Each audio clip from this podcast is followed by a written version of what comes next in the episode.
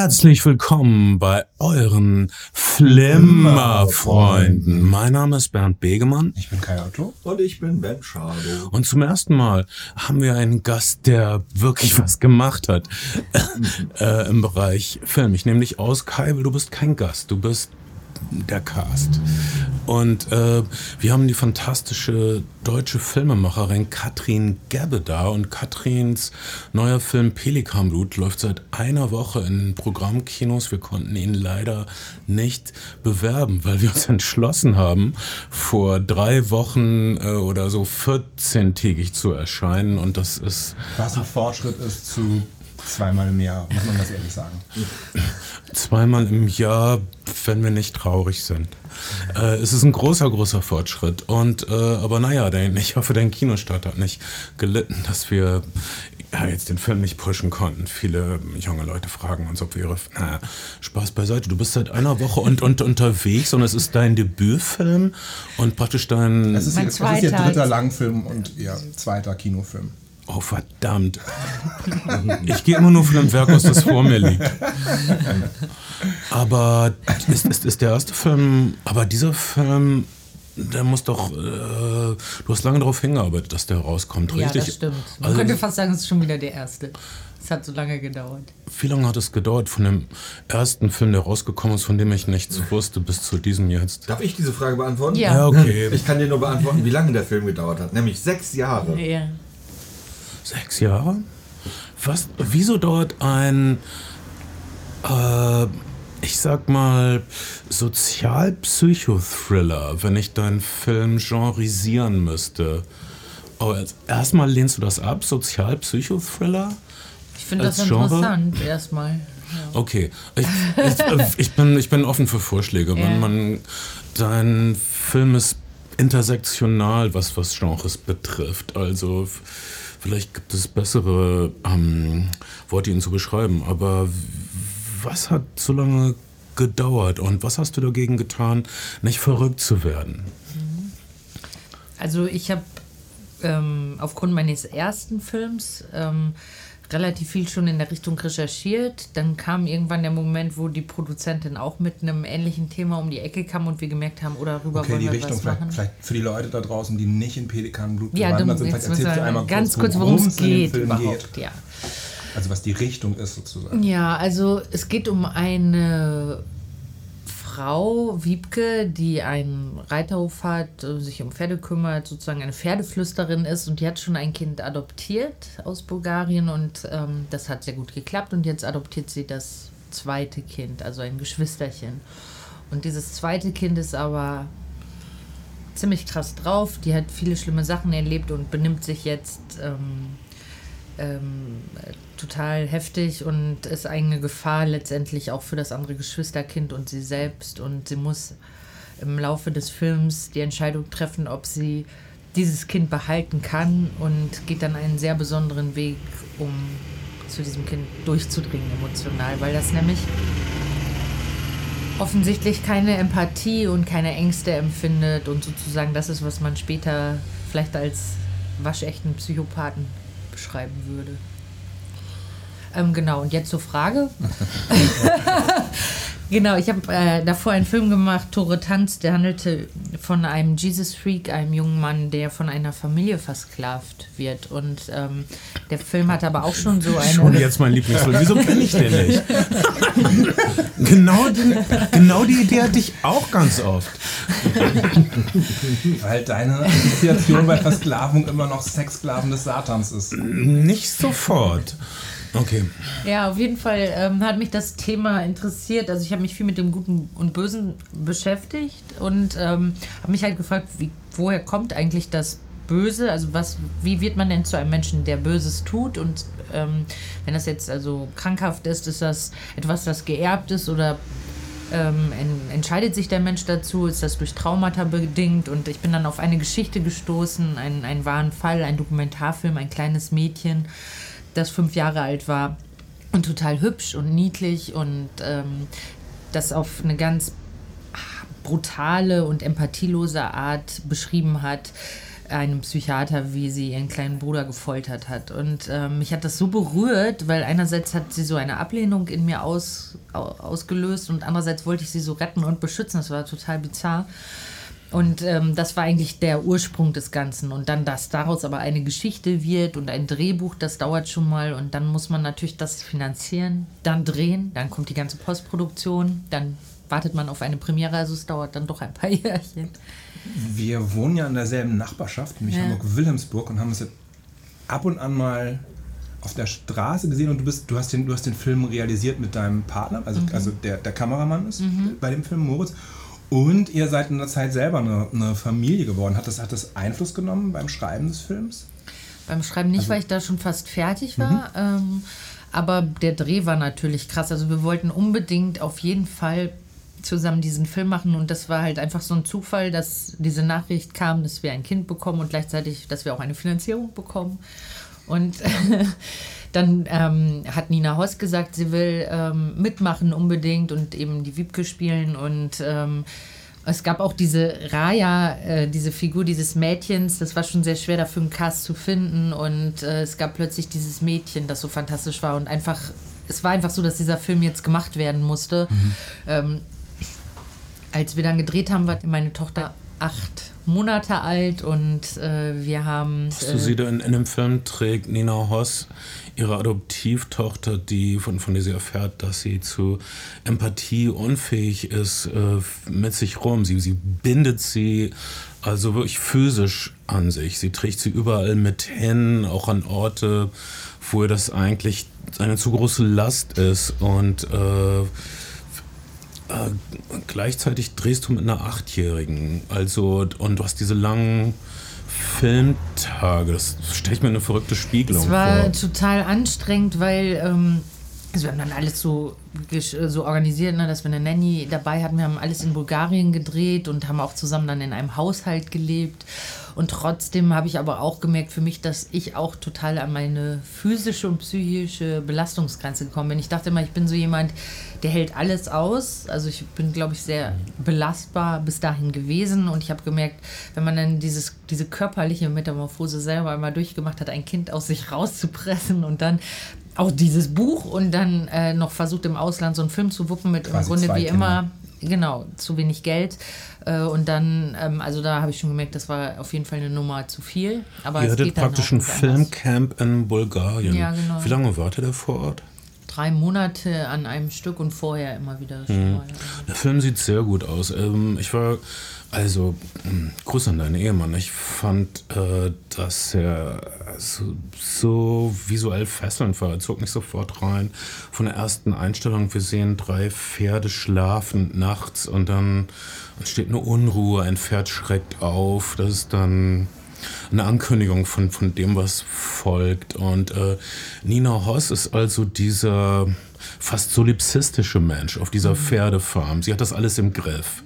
Wir erleben dann, wie sie das nicht mehr in den Griff kriegt. Also ihr, ihre Beruf als Pferdetrainerin, und das finde ich auch eines der stärksten Bilder überhaupt, ist, wie in ihrer Halle Polizeipferde trainiert werden, äh, bei Demonstrationen ruhig zu bleiben. Und sie, ist, sie wird gezeigt als diejenige, wenn alles verrückt und unsicher wird, weiß sie, was zu tun ist. Sie kann das Unzähmbare zähmen. Also es ist natürlich für ein Pferd, das es erschreckt, wenn äh, laut geknallt wird oder wenn Leute schreien oder wenn Flaschen fliegen. Äh, sie Mann, Mann, Mann, sie traut sich das alles zu. Sie, äh, naja, klassische Hybris. Und dann aber dieses Kind, äh, was sie sich besorgt, was, sie, was ihr zugeteilt wird. Was auch eine verrückte Sache an Adoption ist. Vielleicht war ich auch ein bisschen mehr fasziniert von dem Film als sonst, weil ich selbst adoptiert bin. Und ich, äh, Das ist verrückt, weil Ben hat adoptiv Geschwister gehabt, hat er auf der Ja. Party erzählt. Der, der Film hat für euch Pflegekinder, eine... keine, das sind keine richtigen Adoptivkinder. Ah, okay, Verze Verzeihung, wenn ich da irgendwie... die stehen also unter bin. uns Adoptivkindern. Aber, aber auf jeden Fall ist ein, ein beiden- ist wichtig. Hat es bei euch biografisch auf jeden Fall was, was angestoßen, der Film? Ah, Auf jeden Fall. Also ich, ich habe es gerade eben auf der Fahrt hierher schon, wir, wir sind nämlich gerade mit dem Auto hierher gefahren zu meinem Zuhause. Das war toll. Ähm, da habe ich schon erzählt. Wie? Gefällt es dir hier nicht? Doch, mein, doch, dein Zuhause ist toll. Ähm, mein Auto ist auch okay, es ist nur relativ voll gewesen. Du musst mir ein bisschen, ein bisschen Ja, räumen. Das war überhaupt kein Problem. Auf jeden Fall habe ich da gerade schon einmal erzählt, dass ich mit äh, Pflegekindern groß geworden bin. Ich habe auch zwei Geschwister und dazu kamen dann noch ab und zu Pflegekinder und ähm, ich habe diesen Film erst heute Nacht sehen können um halb zwei und war schon total fertig. Oh. Und, ähm, und mir sind so viele Sachen eingefallen, äh, die ich erlebt habe mit meinen Pflegegeschwistern, die man nicht Geschwister nennen kann, ähm, die wirklich fantastisch getroffen sind und die, ähm, die mich einfach echt dann nochmal richtig äh, aus der Bahn geworfen haben heute Nacht, wo ich dachte, wow, okay, das ist, das ist mal ein krasses Stück Film. Da, also in dem Film wird zum Beispiel gezeigt, wie das, ich sage mal in Anführungsstrichen, gute erste Pflegekind Nicky wütend und traurig und eifersüchtig wird, äh, weil ihre Mutter sich offensichtlich aufopfert und völlig verrückt macht für das zweite seltsame, äh, kleiner Spoiler, gefährliche, brandstifterische Kind. Ähm, als Zuschauer denken wir, wir, man weiß ungefähr, wie der Hase läuft. Man weiß, dass dieses Kind komisch sein wird zuerst. Und man, es ist die Geschichte einer Eskalation in der Mitte des Films. Von einer harmlosen Lebensmittelschlacht zu gefährlichen Verletzungen anderer Kinder. Und in dem Augenblick ist der Titel Pelikanblut nicht sehr passend, weil am Anfang wird eine äh, Fabel erzählt, dass die Pelikanmutter ihr eigenes Blut gibt, um die Brut zu ähm, beschützen. Zum Ah, Leben wieder zu erwecken. zum Leben wieder zu erwecken. Und aber in dem Film ist Nina Horst durchaus bereit, ihre ganze Umgebung zu gefährden. Nur um an dem Gedanken festzuhalten, dass sie praktisch die letzte Bastion zwischen diesem Kind und der Barbarei ist. Also sie, sie empfindet das irgendwie als ihre Mission, sich das falsch. Sie hat also sie, sie fühlt sich berufen. Sie ist man, manchmal, das rede ich wahrscheinlich ein, wird, wird sie fotografiert wie so eine große Leidensfrau, wie, wie, wie in einem Theodor Dreyer Film Jeanne d'Arc. So, sie wird, ähm, sie ist die einzige, die die Wucht dieser Berufung spürt und sie ist die einzige, die in diese Bresche springen kann und dieses verrückte Kind, man kann es nicht anders nennen, dieses schwergeschichtlich traumatisierte Kind mit dem ihrem Leben verteidigt. Und das ist der Punkt, wo ein normaler Zuschauer sagen würde, oh Mann, das ist, ähm, ähm, das sind jetzt genug Warnsignale. Irgendwie. Äh, ist, es, ist, ist euch das ab und zu so gegangen, dass ihr dachtet, ähm, ich kann, ich kann Nina Horst jetzt nicht mehr folgen. Wieso irgendwie, das ist, das ist, das ist ein Profijob mindestens. Die, äh, es, es kommt dann ein äh, Kinderpsychologe vor, der, der sehr vernünftige, aber auch sehr papierende Dinge sagt. Und ähm, der, der, Schlüsselsatz von, von den Nina Hoss sagt, scheint mir, ich äh, zitiere jetzt äh, wahrscheinlich schlecht, äh, wenn ähm, ich nicht da bin, dann wird sie nie jemand lieben. Also, das ist eine große Verantwortung, die man übernimmt für einen anderen Menschen. Das ist ähm, bestürzend ähm, zu sehen, wie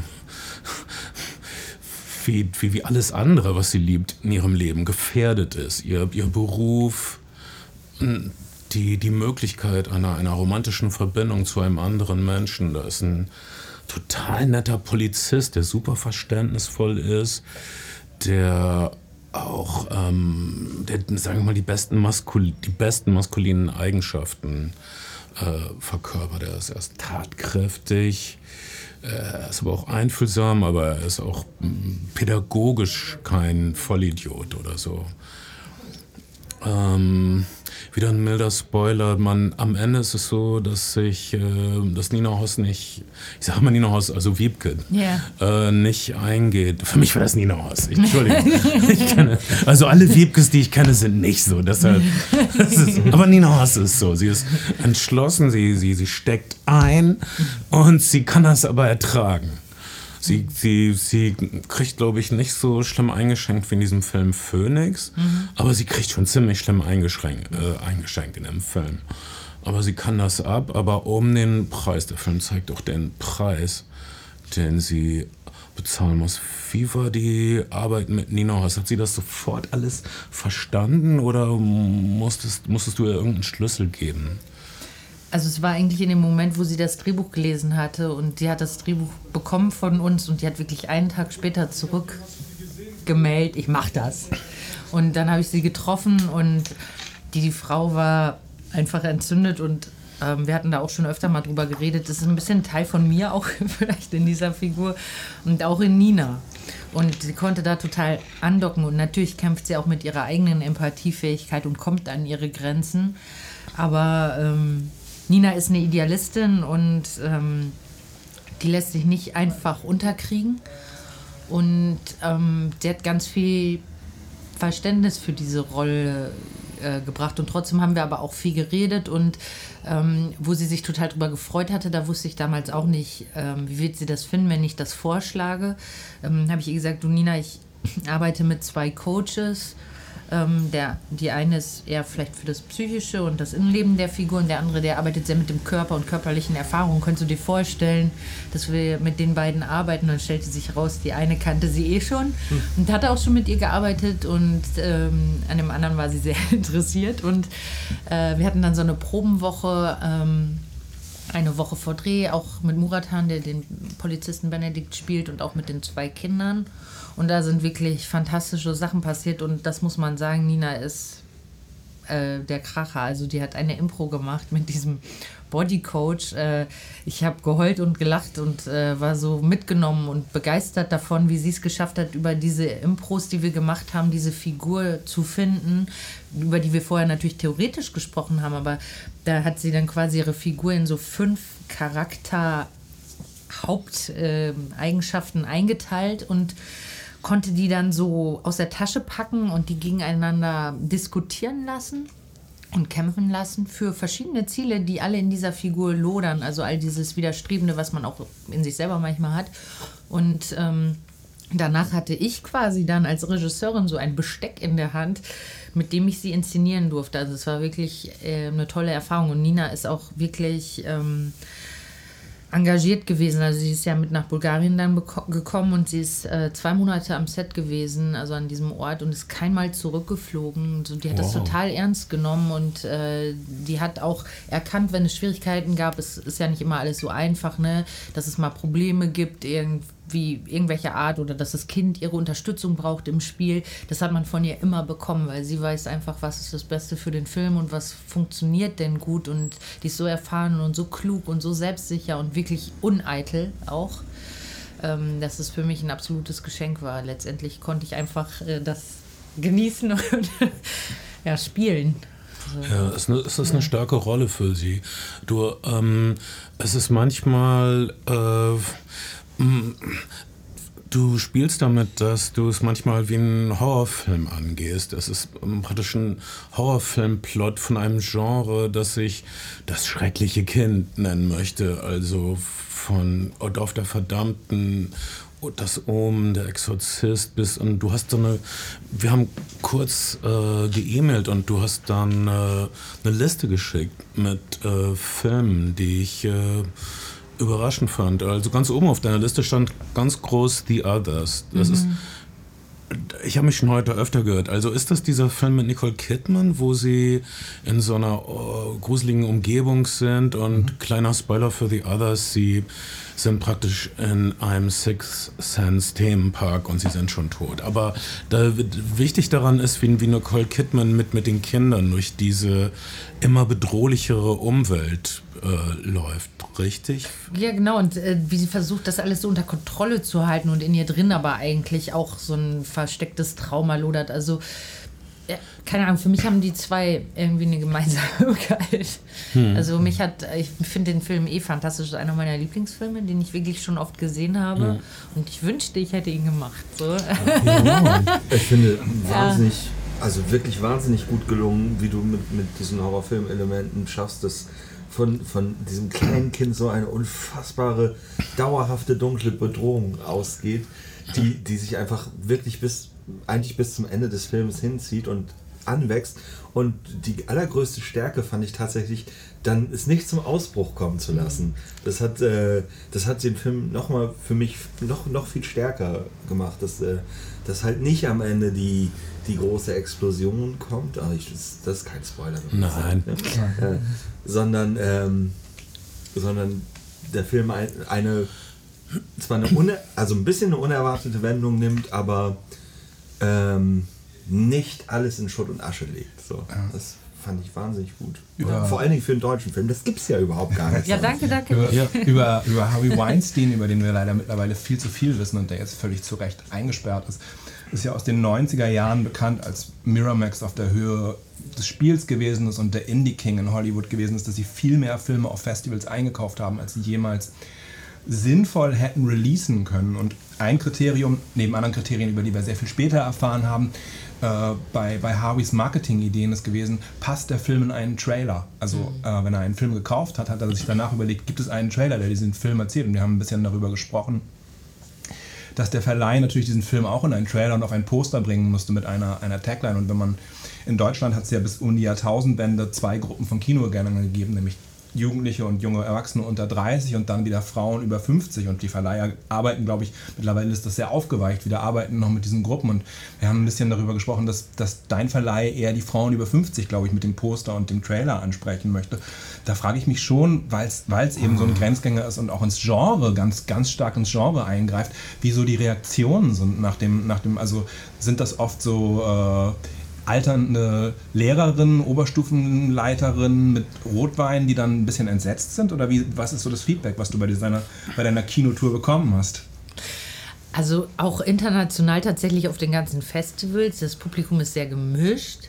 Und ich habe das Gefühl, also gerade auf Genrefilmfestivals hatten wir auch so einige Preise gewonnen, dass er da besonders gefeiert wurde, weil er eben tatsächlich, er ist zwar kein Horrorfilm in dem Sinne, aber er geht ja an Grenzen und macht, dass man physisch äh, und psychisch irgendwie mitschürzt und ähm, äh, da wurde das geschätzt, dass der Film halt wirklich einen starken Inhalt hat und nicht irgendwann in so ein Entertainment abglitscht, weil das fand ich immer doof bei vielen Filmen, die ich zur Vorbereitung geguckt habe, sowas wie Damien oder Babadook, dass der Anfang hat mir immer gut gefallen, aber dann wird es so ein Antagonismus, den man bekämpfen muss und ähm, äh, dann am Ende funkeln nochmal die bösen Augen oder sowas. Das ist, äh, das, das finde ich dann so schade, weil es nimmt dem eigentlich dann tatsächlich auch den Stachel und ähm, und ich habe das Gefühl, dass das sehr geschätzt wurde. Und gleichzeitig waren es aber auch zum Beispiel ältere Frauen, die ähm, da einen total feministischen Film drin gesehen haben und die begeistert waren, dass auch ähm, sie sich da irgendwie vielleicht drin wiedergefunden haben. Und ich habe aber erlebt, also vor allen Dingen schockiert waren eher so Pädagogen, die alles so super genau nehmen. Also gar nicht, weil die Recherche schlecht ist, sondern das wurde immer so einhellig anerkannt,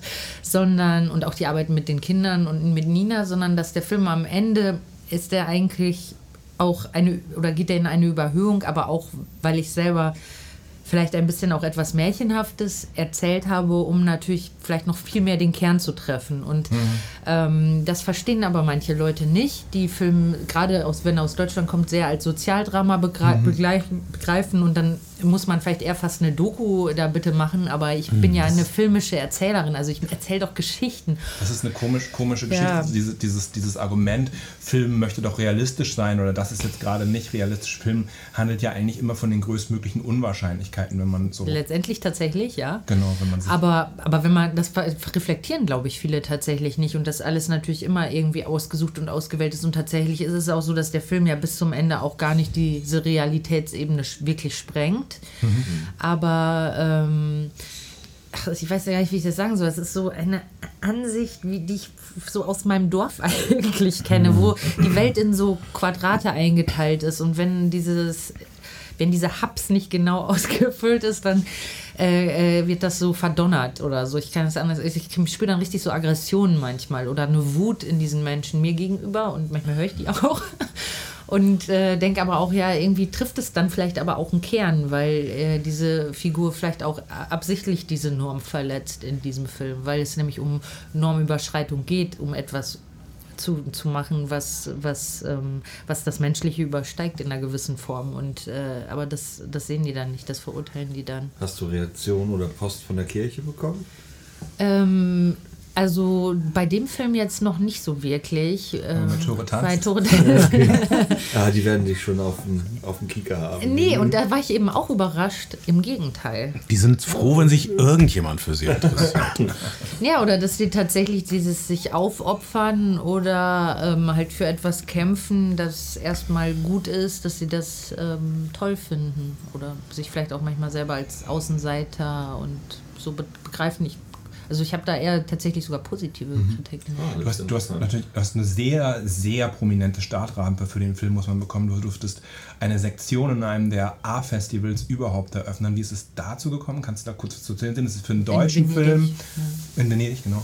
Ähm, Ähm, also, das, also wir haben einen Weltvertrieb äh, gefunden. Auf der Berlinale gibt es so einen Koproduktionsmarket und äh, da haben wir einige Verleiher und Weltvertriebe schon mal kennengelernt. Und DCM hat damals, die uns jetzt auch verleihen, äh, zugesagt, äh, dass sie das gerne mit uns machen wollen. Und Films Boutique war eben sozusagen der Partner für den World Sales und ähm, als der Film fertig war, haben die halt angefangen, den ähm, quasi einzuordnen, einzureichen und dann war es toll, dass es mit Venedig gleich geklappt hatte sozusagen. Und ich weiß nicht genau, dann verhandeln die, glaube ich, auch mit anderen Festivals und schauen mal so über den Tellerrand, äh, was ist so der beste Start für den Film. Und ähm, ich glaube, das ist auch ein riesiges Geschäft, was da abgeht hinter, hinter den Türen. Aber auf jeden Fall äh, denke ich, dass wir das eröffnen durften. Das hat wahrscheinlich auch was mit Nina zu tun. Also ich glaube, es wäre schwieriger für einen deutschen Film eine Sektion in Venedig zu eröffnen, der Hauptsektion. Wenn man jetzt gar keinen Star hätte, könnte ich mir auch vorstellen. Also weiß Weil- ich nicht, genau weiß ich es nicht. weil Nina international spielt und weil sie natürlich auch mit Petzold ein, ein, sozusagen die Muse einer der deutschen Ausnahme oder, oder der deutschen internationalen Regisseure ist, die wahrgenommen werden. ja, aber, aber letztendlich glaube ich trotzdem auch, dass Aber es hat vielleicht vielleicht auch was auch damit zu tun, Punkt dass es einfach ein guter wollen. Film ist. Ja, ich hoffe. Es ist, äh, also wir haben hier so eine Art äh, stehendes Lamento, ist, dass die deutschen Genrefilme so schlecht sind, äh, dass, dass sie die, dass sie die Re irgendwie keine Genrefilme sein wollen. Und, und, und dein Film ist ein Genrefilm, ohne es vielleicht drauf anzulegen oder mit Links. Du hast das so im, im Hinterkopf, dieses, also dass, dass man den Zuschauer respektiert, dass man nicht predigt äh, oder sowas, dass, dass man stringent äh, die Regeln, die man selbst aufstellt, befolgt bis, bis zum Schluss. Also all das, was überhaupt ausmacht, äh, was dafür sorgt, dass man sich gruseln kann beim Horrorfilm oder dass man äh, ähm, aufgeregt ist beim, beim, beim Thriller und so weiter. Und du, du erzählst also stringent diese Geschichte. Ähm, also ich, ich war, war erleichtert ich, ich fand das faszinierend. Ich habe allerdings, ich war, man, man, man kann auch leiden an dem Film. Ich habe gelitten an diesem Kind. Ich wäre nicht so weit gegangen wie Nina Hoss. Auf der anderen Seite habe ich keine sekundären weiblichen Geschlechtsmerkmale, die eine Rolle spielen in dem Film, ohne es zu spoilern. Ähm, werden wichtig. Es, es, es geht auch sehr um Körperlichkeit, um die Körperlichkeit von Mutterschaft, um die Verheerung, die Mutterschaft anrichtet, auch im äh, Umfeld, um den hohen Preis, den man entrichten muss, um ein Menschenleben zu retten. Ähm, Ich finde, du sagst das ganz toll, by the way. Ich finde, das ist so schön. Ich wünschte mir manchmal, dass die Presse mehr sowas schreiben würde, weil ich fand, das war so mein, mein Ziel natürlich genau sowas zu treffen. Aber ich fand ganz viel Berichterstattung. Also wir hatten jetzt ganz viel positive Kritik und ich möchte mich sehr bedanken bei allen, die geholfen haben, unseren Film jetzt zu pushen. Aber ich finde, es bleibt oft so an der Oberfläche. Vielleicht ist das auch, weil wir jetzt im Podcast sind. Und, aber ich finde das schön. Äh, Nein, du bist bei den Flimmerfreunden Ja. und wir wir lieben Filme. Ja. Und wir ähm, versuchen über Liebe zu sprechen, ohne dass sie verschwindet. Okay, und jetzt bin ich aber dann doch, wenn jetzt nur die ganze Zeit so nette, schöne Sachen. Überhaupt nicht, ich, hab, ich war sehr kritisch. Das Kind ist wirklich furchtbar. Das, das, aber es spielt so toll. Ja, allerdings. Ähm, du hättest mich fast in den ersten drei Minuten verloren. Ich hasse Pferde. Wirklich. Und also Pferde im Dämmerlicht, im Nebel. Huh. Äh, und dann erste Szene, deutsche Produktion. man denkt, alleinerziehende Mutter an einem Küchentisch mit dem Kind, meine Fresse, das Mhm. Ja, muss ich wirklich ja, nicht nochmal ja, sehen. ja. So. Ähm, Ja. ja. ja, den Anfang, den konnte ich ja so machen, weil es auch das Ende gibt, ne? Also es Genau. war halt die Dann größtmögliche Schere sozusagen. Aber die Szene am Küchentisch, die ist tatsächlich zerschnitten und wir haben, brauchten aber doch irgendwie einen Establisher und wir haben sie mal ganz rausgeschnitten. Weil da war ein Element drin, das wir rausgelassen haben für den Film. Und ähm, Welches Element? das kann ich ja wohl sagen, das ist ja auch Absolut. interessant. Ist ja jetzt nicht mehr da. Es bleibt, es bleibt unter uns. Knowledge, genau. Niemand hier. Äh, Ja, aber es hätte den Film auch in eine andere Richtung getragen. Es war ja immer ein Abwägen, äh, wie sehr spricht man das Thema des Endes an und wie sehr geht man eben ins Genre. Und das war so ein Gehäkel irgendwie auch. Und in der Bucharbeit hat sich das irgendwann als richtig erwiesen, im Schnitt als falsch, dass ähm, die Nicolina eine Warze am Finger hatte, über die sie eigentlich am Anfang redet und ähm, die problematisch ist, weil sie sich dafür schämt. Und dann gibt es äh, tatsächlich etwas später mal so eine Szene, wo Wiebke diese Warze bespricht beim Mondlicht und ähm, die dann auch verschwindet sozusagen. Und ähm, Okay. genau. Und Das, das wäre dann zu ESO. ja, und das war auch, das hat auch den Film gleich in eine falsche Richtung irgendwie gelenkt. Ich fand das wichtig, dass es erst Dann hätte sich passiert. auf jeden Fall gemeldet.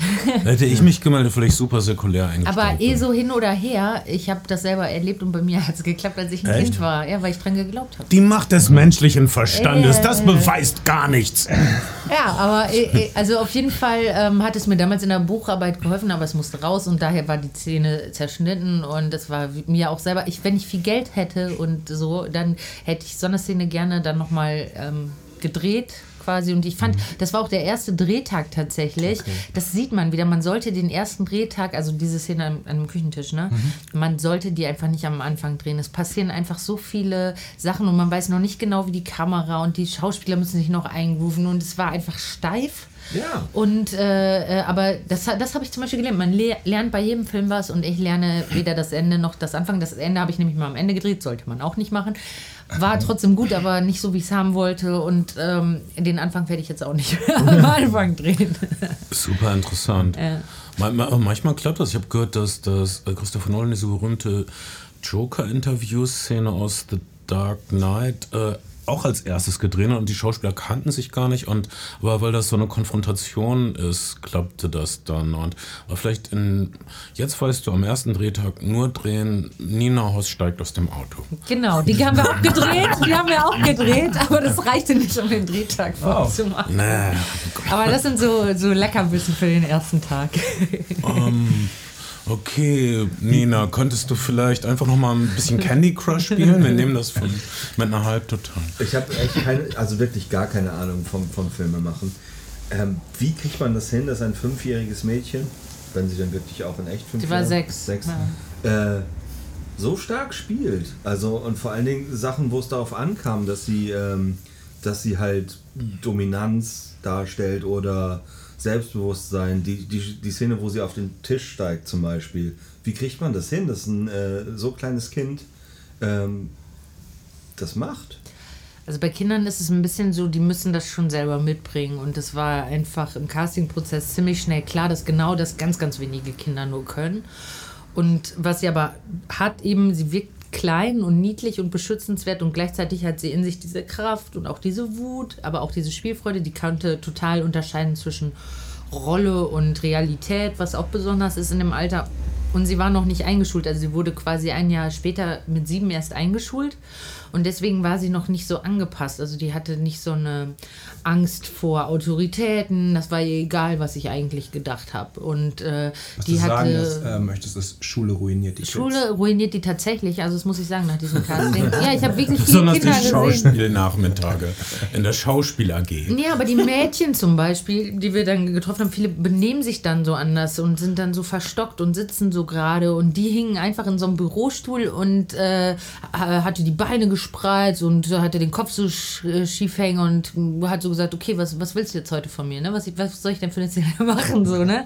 Und, ähm, und hatte überhaupt kein Genieren sozusagen. Also die war einfach locker ähm, und, äh, und ähm, äh, ja, selbstbewusst auch. Und die, das kam aber, das haben wir dann im Laufe der nächsten Runden auch schnell festgestellt, das muss doch irgendwie eine Ursache haben, dass sie so besonders ist, dass ihre Mutter ein Casting-Coach eigentlich ist für Kinder, Ah. dass sie ein Kindertheater hat und dass sie Okay. auch mit Kati tatsächlich schon gearbeitet hat, seitdem sie drei war. Also sie stand Okay. nicht vor der Kamera, sondern die ähm, äh, war ähm, auf Theaterbühnen und kannte es vor Publikum zu spielen. Und für die war das quasi Alltag. Also die hatte gar keine Angst oder Befürchtung in dem Moment, wo die in eine Rolle schlüpfte, sondern für sie war das die Möglichkeit, viel Quatsch zu machen, zum Beispiel als böses Kind sozusagen. Aber du konntest dir wahrscheinlich nicht alle Aspekte ihrer Rolle erklären, einfach weil Kids keine Ahnung davon, also kein, kein, kein, keine Vorstellung von, von, von dem haben, was der Film teilweise thematisiert und weil es halt sicher auch zu krass ist. Also vor einigen Sachen musstest du dir doch sicher auch schützen. Genau, es war natürlich total wichtig, dass man sie nicht äh, traumatisiert und dass sie auch äh, weiterhin Lust hat, den Film zu machen. Mhm. Und das ist natürlich eine große Belastung, überhaupt zwei Monate zu drehen mit einem Kind. Und ähm, dem kann man ja auch nicht Die ist- sagen, hier, du hast einen Vertrag Bulgarin? unterschrieben. Genau, die ist Bulgarin. Wie habt ihr, hast du denn mit einem Dolmetscher gearbeitet? Oder? Genau, also sie hatte dann Deutschunterricht und ähm, wir haben auch mit einem Dolmetscher gearbeitet. Aber das Wichtigste war eigentlich Simona als Schlüsselfigur. Die hat dieses Kind und auch die, das Geschwisterkind Nicolina gecoacht. Und ähm, äh, die hat letztendlich, um Kathi zu beschützen, eine völlig neue Storyline für sie geschrieben. Also sie hat, ist mit mir das Drehbuch durchgegangen und hat gesagt, was willst du in welcher Szene genau erreichen? Was denkt das Kind? Was fühlt das Kind? Wo bist du da? Und wie möchtest du das zeigen? Und dann haben wir das, ähm, die Szenen quasi gelockt und dann war klar, die darf ich nie wieder verändern. Also vom Inhalt, Ja. vom Staging und so am Set schon. Aber die, der Text, der muss jetzt reingepaukt werden, weil wenn man dann einen Satz rauslässt, dann ist das Kind durcheinander und sowas. Ähm, und dann hat sie ähm, eigentlich gedacht, also sie hat gedacht, sie macht ein, sie ist die Hauptfigur natürlich, ne, nicht Nina. Film. Genau, und äh, sie, ähm, sie wird äh, Tierärztin und lernt ähm, die Sprache der Tiere und wird geprüft und muss Hindernisse überwinden und hat am Ende auch so eine Urkunde von uns bekommen. und ähm, Sätze, die ziemlich krass sind im Film, zum Beispiel, wo sie sehr böse Sachen sagt, Ja. da hat sie dann quasi mit der gleichen ähm, Stimmung was gesagt, aber was völlig anderes. Also wenn sie sagt, ich weiß, wie soll ich spoilern jetzt diesen Satz? ich will dir die Haut genau, genau. Wenn sie sowas sagt, sagt sie in Wirklichkeit, wieso glaubst du mir nicht? Ich, ich habe recht. Äh, warum glaubst du immer meiner Schwester oder sowas? Ne? Also dann kann sie trotzdem wütend sein und kann trotzdem auch laut sein oder innerlich brodeln oder wie. Die Lautstärke kann man dann am Set tatsächlich gut noch verändern, aber die Intuition oder das, was sie denkt, was eine Bedeutung für sie hat, das, ähm, das ist, stimmt eigentlich überein sozusagen. Also das war wirklich der Schlüssel auch. Ich habe mich so viel informiert, aber Simona war eigentlich diejenige, die gesagt hat, Katrin, ich weiß, wie wir das machen für sie. Und das war wirklich fantastisch. Cool. Okay, dann hat sie jetzt aber Deutsch falsch gelernt. Ja, das war der Preis. Hoffentlich. Sie hat in der Schule tatsächlich diesen einen Satz mal gesagt, das habe ich gehört. Das Oh hat mein natürlich. Gott. Ich will dir die Haut abschneiden, wenn du schläfst. Oh Mann, ich bin als, als kleines, als kleines Ich dachte, das wäre was Nettes. auf einem, auf einem, dachte, alle Deutschen machen auf das. einem, Festi äh, auf, einem, auf einem Campingplatz gewesen mit meinen Eltern und irgendwelche deutschen Teenager haben der französischen Nachbarstochter äh, Hallo, guten Tag auf Deutsch beigebracht und sie ist dann den ganzen Tag über vermeintlich Hallo, guten Tag über den Campingplatz gelaufen und hat gesagt, Hallo, hallo, ich bin notgeil. Oh nein, das ist gemein.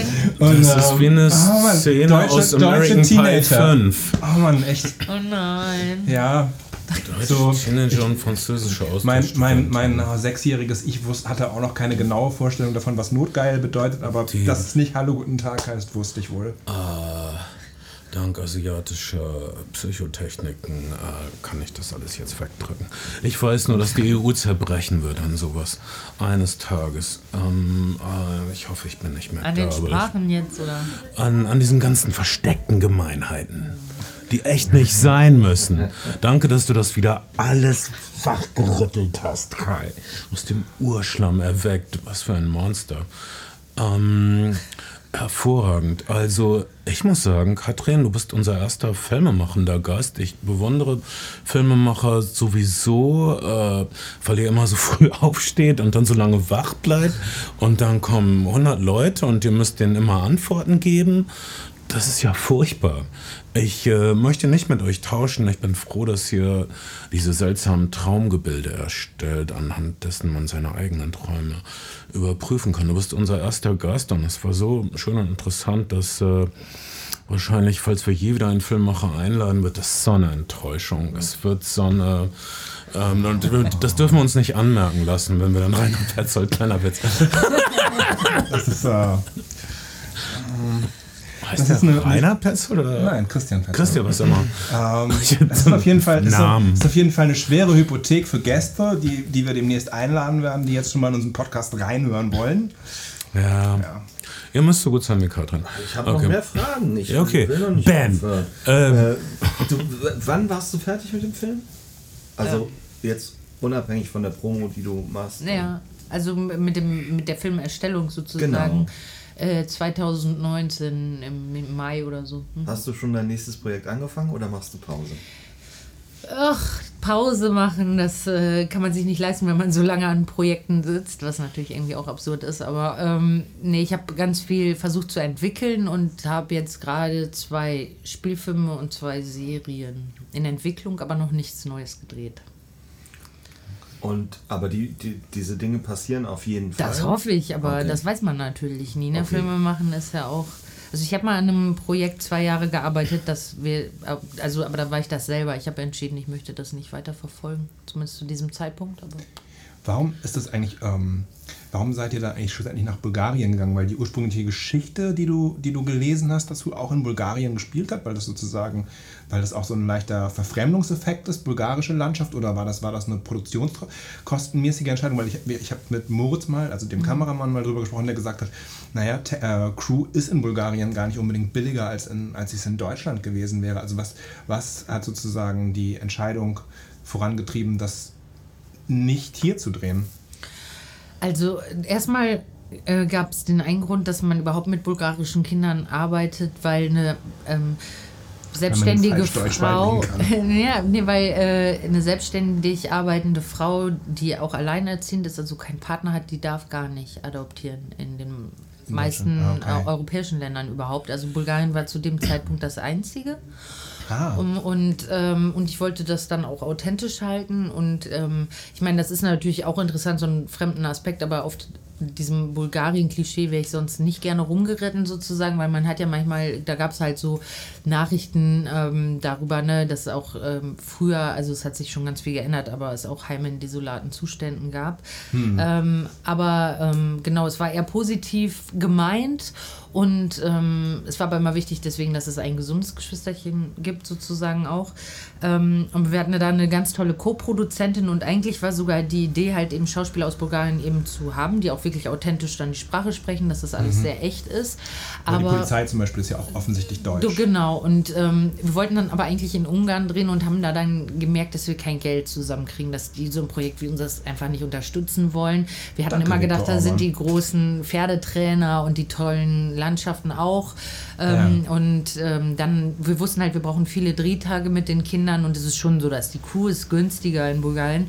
Ähm, aber viele ähm, Sachen, also die Geld kosten, wie ähm, äh, also Sachen einfach bauen, ne, Materialien, noch sowas, das war dann oft gar nicht billiger. Also so, ne, und ähm, äh, letztendlich haben wir einfach gemerkt, dass wenn wir jetzt eine Reiseproduktion rausmachen und in Deutschland diesen Hof finden und dann auch noch zwei Crews haben, eine für Bulgarien und eine für Deutschland oder sowas, dass das einfach viel zu teuer wird. Und ich hatte auch gehofft, dass das hilft tatsächlich den Kindern, dass sie in ihrer gewohnten Umgebung bleiben, was dann auch tatsächlich so war. Also es war, da war immer die ganze Familie anwesend und so, die wurden so richtig weich aufgefangen immer.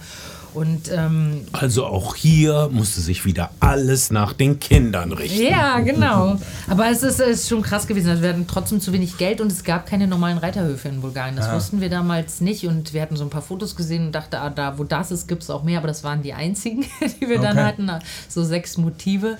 Und dann war das tatsächlich nur. Ähm, Ihr habt eine, Ja. Lustige oder auch traurige Geschichte erzählt, dass Ja. ihr, dass ihr äh, vagabundierende Pferdehorden an, an nächtlichen Tankstellen getroffen habt, Ja, genau. die mit EU-Geldern äh, angeschafft wurden. ja, das magst, du das, magst du das kurz nochmal? Ich weiß jetzt gar nicht mehr so ganz genau, aber es gibt so ganz komische EU-Förderungen für bestimmte Dinge und unter anderem wohl auch für die Zucht von Pferden oder irgendwie sowas. Ich weiß es nicht mehr genau. Auf jeden Fall ähm, haben die Leute, einige Leute, sich wohl dieses Geld eingestrichen und dann die Pferde aber laufen lassen sozusagen und sich selbst überlassen.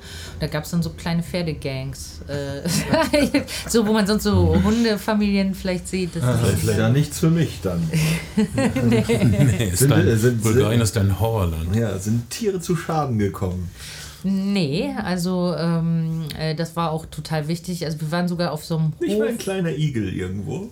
Äh, wir haben die Tiere gesammelt und die, die kleinen Tiere, die wir da bekommen haben, tatsächlich für die Szene, die du ansprichst, die haben wir aus dem Naturkundemuseum aus dem Tiefkühlfach bekommen. Ah ja, okay. Die haben uns die dann sogar ähm, so vorbereitet. Na, hoffentlich stimmt das auch. Das stimmt auch, aber es stank trotzdem widerlich, als sie dann aufgetaut wurden. Das musstest du jetzt fragen, Ben, oder?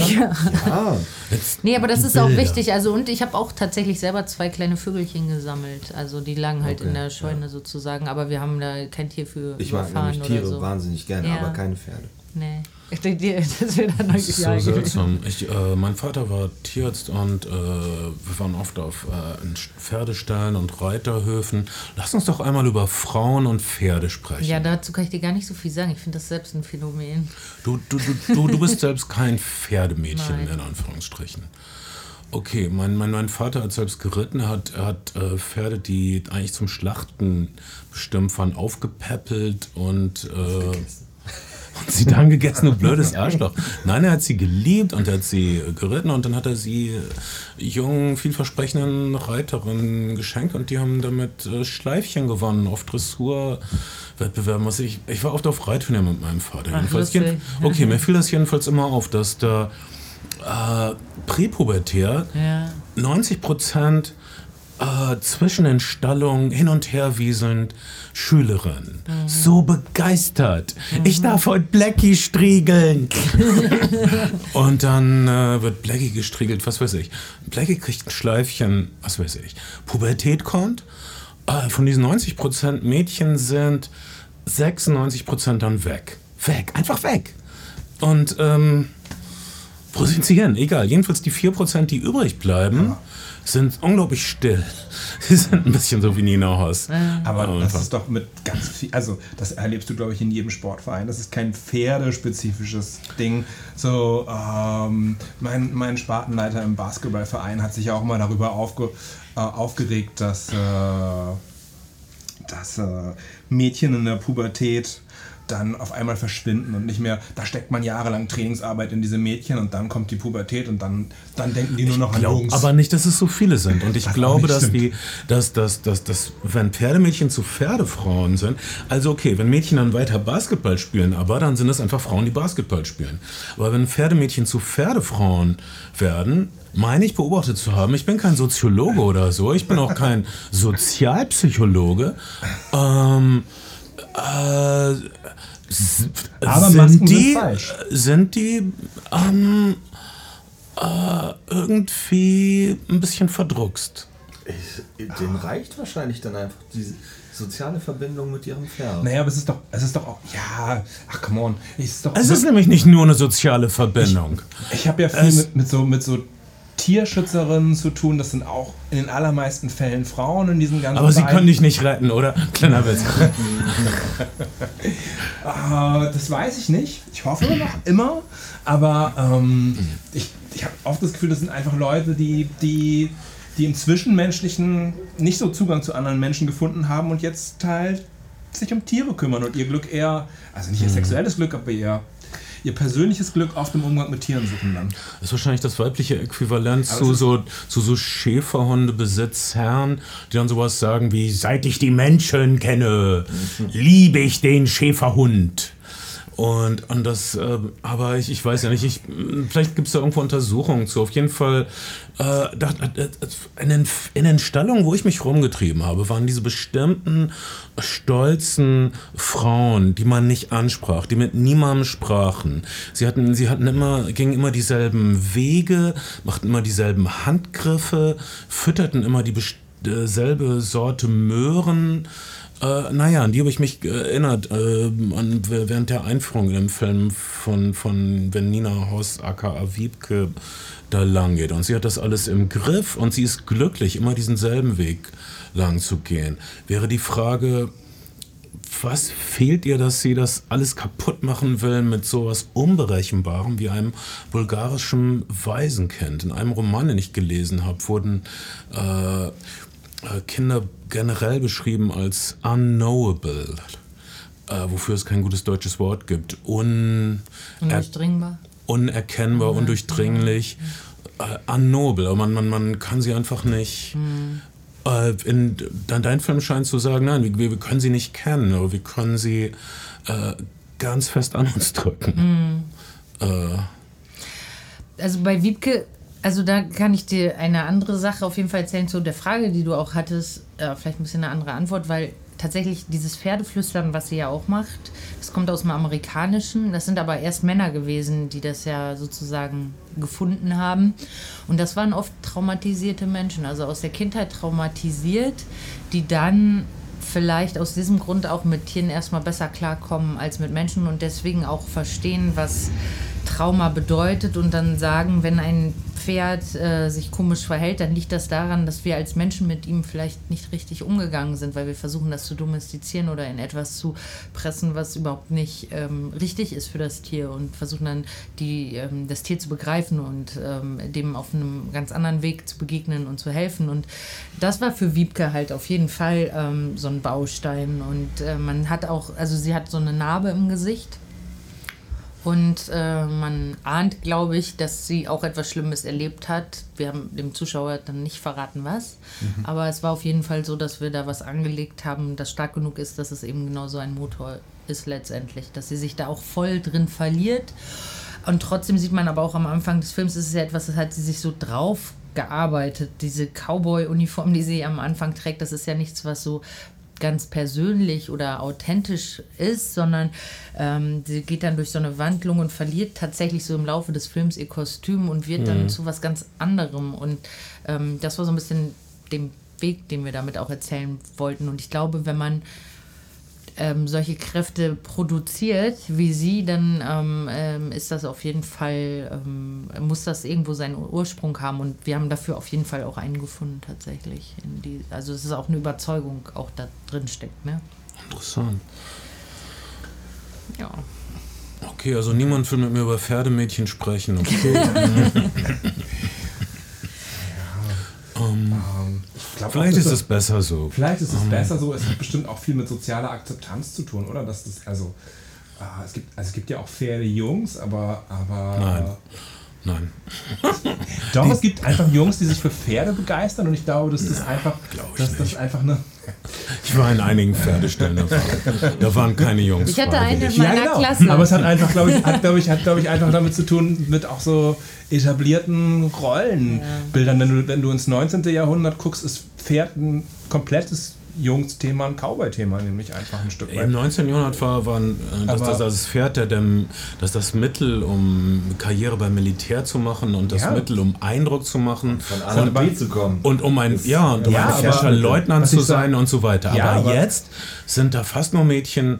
Meine genau. These, genau. das Pferd für ein präpubertäres Mädchen an der Schule zum Erwachsenensein ist ein Sinnbild für nicht bedrohliche Sexualität das ist bestimmt eine sehr freudianische und auch irgendwie verifizierbare These, aber, aber ich glaube trotzdem nicht, dass es ein, dass es ein mädchenexklusives Ding ist. Nein, aber über. Ach, natürlich nicht. Ach, verdammt, ich weiß schon, warum ich kein Akademiker geworden bin. Weil dann wird immer nachgefragt. Das ist ja unangenehm. sag, aber sag nochmal, ähm, der Film ist jetzt die zweite, also hatte letzte Woche Bundesstaat, ist jetzt die zweite Woche zum Zeitpunkt dieses Podcasts im Kino. Man kann ihn noch in einigen Programmen Kinos sehen. Ähm, wenn man diesen Podcast in einem Monat oder noch später entdecken sollte, was ist, was ist sozusagen die, äh, der, der weitere, wie geht, wie geht es weiter mit dem Film, wenn er, wenn er seinen Programmkinolauf durch hat? Ist er dann auf den üblichen Plattformen? Habt ihr schon einen dicken Netflix-Deal? Was ist, was ist sozusagen die Perspektive für den Film, wenn man den Film zu greifen bekommen möchte, später im Jahr? Ja, das weiß ich noch gar nicht so genau, ob wir auch dann diese Streaming-Plattformen bespielen. Da bin ich jetzt noch gar nicht so auf dem neuesten Stand. Ähm, auf jeden Fall immer, meistens nach sechs Monaten gibt es eine DVD und dann kann man ihn auch auf iTunes und so weiter ähm, leihen. Aber ähm, ich weiß, dass es so Netflix-Verhandlungen gab, aber die wollten so Exclusive-Deals haben. Vielleicht lassen sie sich irgendwann auch nochmal auf was anderes ein. Ne? Aber es sind halt einfach ein paar Länder schon verkauft und auch die deutschsprachigen natürlich. Also Verstehe, das heißt, man sollte sich beeilen, ihn jetzt noch im ja, Kino das zu sehen? wäre. Ich finde, man sollte da im Kino er sehen. der, der, der Film sieht aus wie ein Kinofilm. Äh, Man sollte sich nicht von der Tagline des es, Posters er sieht überhaupt lassen. nicht aus wie ein ZDF-Film, er sieht überhaupt nicht aus wie ein kleines Fernsehspiel. Er sieht, oh, er ist von vorne bis hinten atmosphärisch, er hält die Atmosphäre, er hält die Stimmung. Ähm, alle Brüche, die passieren, äh, sind immer dramaturgisch und dazu da, die Handlung weiterzubringen. Also ich habe bedauert, ihn nicht im Kino sehen zu können. 2020, so ist das. Aber du gibst, ähm, falls jemand das noch heute hört, wir bringen das äh, jetzt am Donnerstag, dem 2. Oktober haben wir. Donnerstag, der 1. Oktober ist es, 1. glaube ich. Ja. Ugh. Leute, Donnerstag, der 1. Leute, Oktober. Leute sind gepisst, dass die Wiedervereinigung auf den, auf den Samstag in diesem Jahr und dann auf den Sonntag fällt und wieder einer dieser Feiertage flöten ist. Zeit für die nächste Revolte. Meine Güte, Leute finden immer einen Grund zum Meckern. Statt, statt dass man mal sagt, okay, hätte schlimmer laufen können. Nein, oh, mein Samstag ist jetzt ein normaler Samstag. Äh, Menschen sind einfach undankbare Kröten. So, jetzt habe ich es gesagt. Ähm, worauf wollte ich hinaus? Bist, bist du die nächsten Tage noch irgendwo, Mama, kann man dich irgendwo live mit Ja. dem Film sehen? Also die Kinotour ist fast abgeschlossen, aber im Studiokino bin ich noch am 2. Im Studiokino in Also Hamburg. ist ja morgen dann. Ja. Freitag, Studio den Kino 2. Oktober, 20 Uhr, 15 Uhr. okay, wir gucken, der den offiziellen Feiertag des Einheitskaters. ähm, nee, das war die dritte. Ah, egal. Der dritte. Der dritte, also vierte wäre Einheitskater. Aber Ein, dann ein, genau. 2. Oktober, offizieller Feiertag der angstvollen Einheitsantizipation. Würdest du das jetzt bitte mal stehen lassen? Unbedingt. Ich, ähm, Mm, ah, mm. Äh, Freitag, mm. den 2. Oktober, Katrin Gebbe im Studiokino Hamburg erlebt sie live, erlebt ihren Film auf einer richtigen Leinwand, geht sowieso ins Kino, obwohl ihr Todesangst habt. Das ist meine Empfehlung. Das wäre ja dann einfach äh, heute, wenn, wenn der Podcast morgen noch erscheinen sollte. verrückt, das, ist, das, das, sind so, das, sind so, das sind so Zeitsprünge, wie ich sie nur aus Christopher Nolan-Filmen kenne. Aber ja, so ist es. Der Film läuft mit insgesamt 60 Kopien. Sind es 60 Ja. Kopien? Das heißt, es gibt mehr als das Studiokino in Deutschland, wo ihr den Film aktuell noch sehen könnt. Und äh, uneingeschränkte Empfehlung von uns. Sowieso äh, Filmemacherinnen und Filmemacher supporten.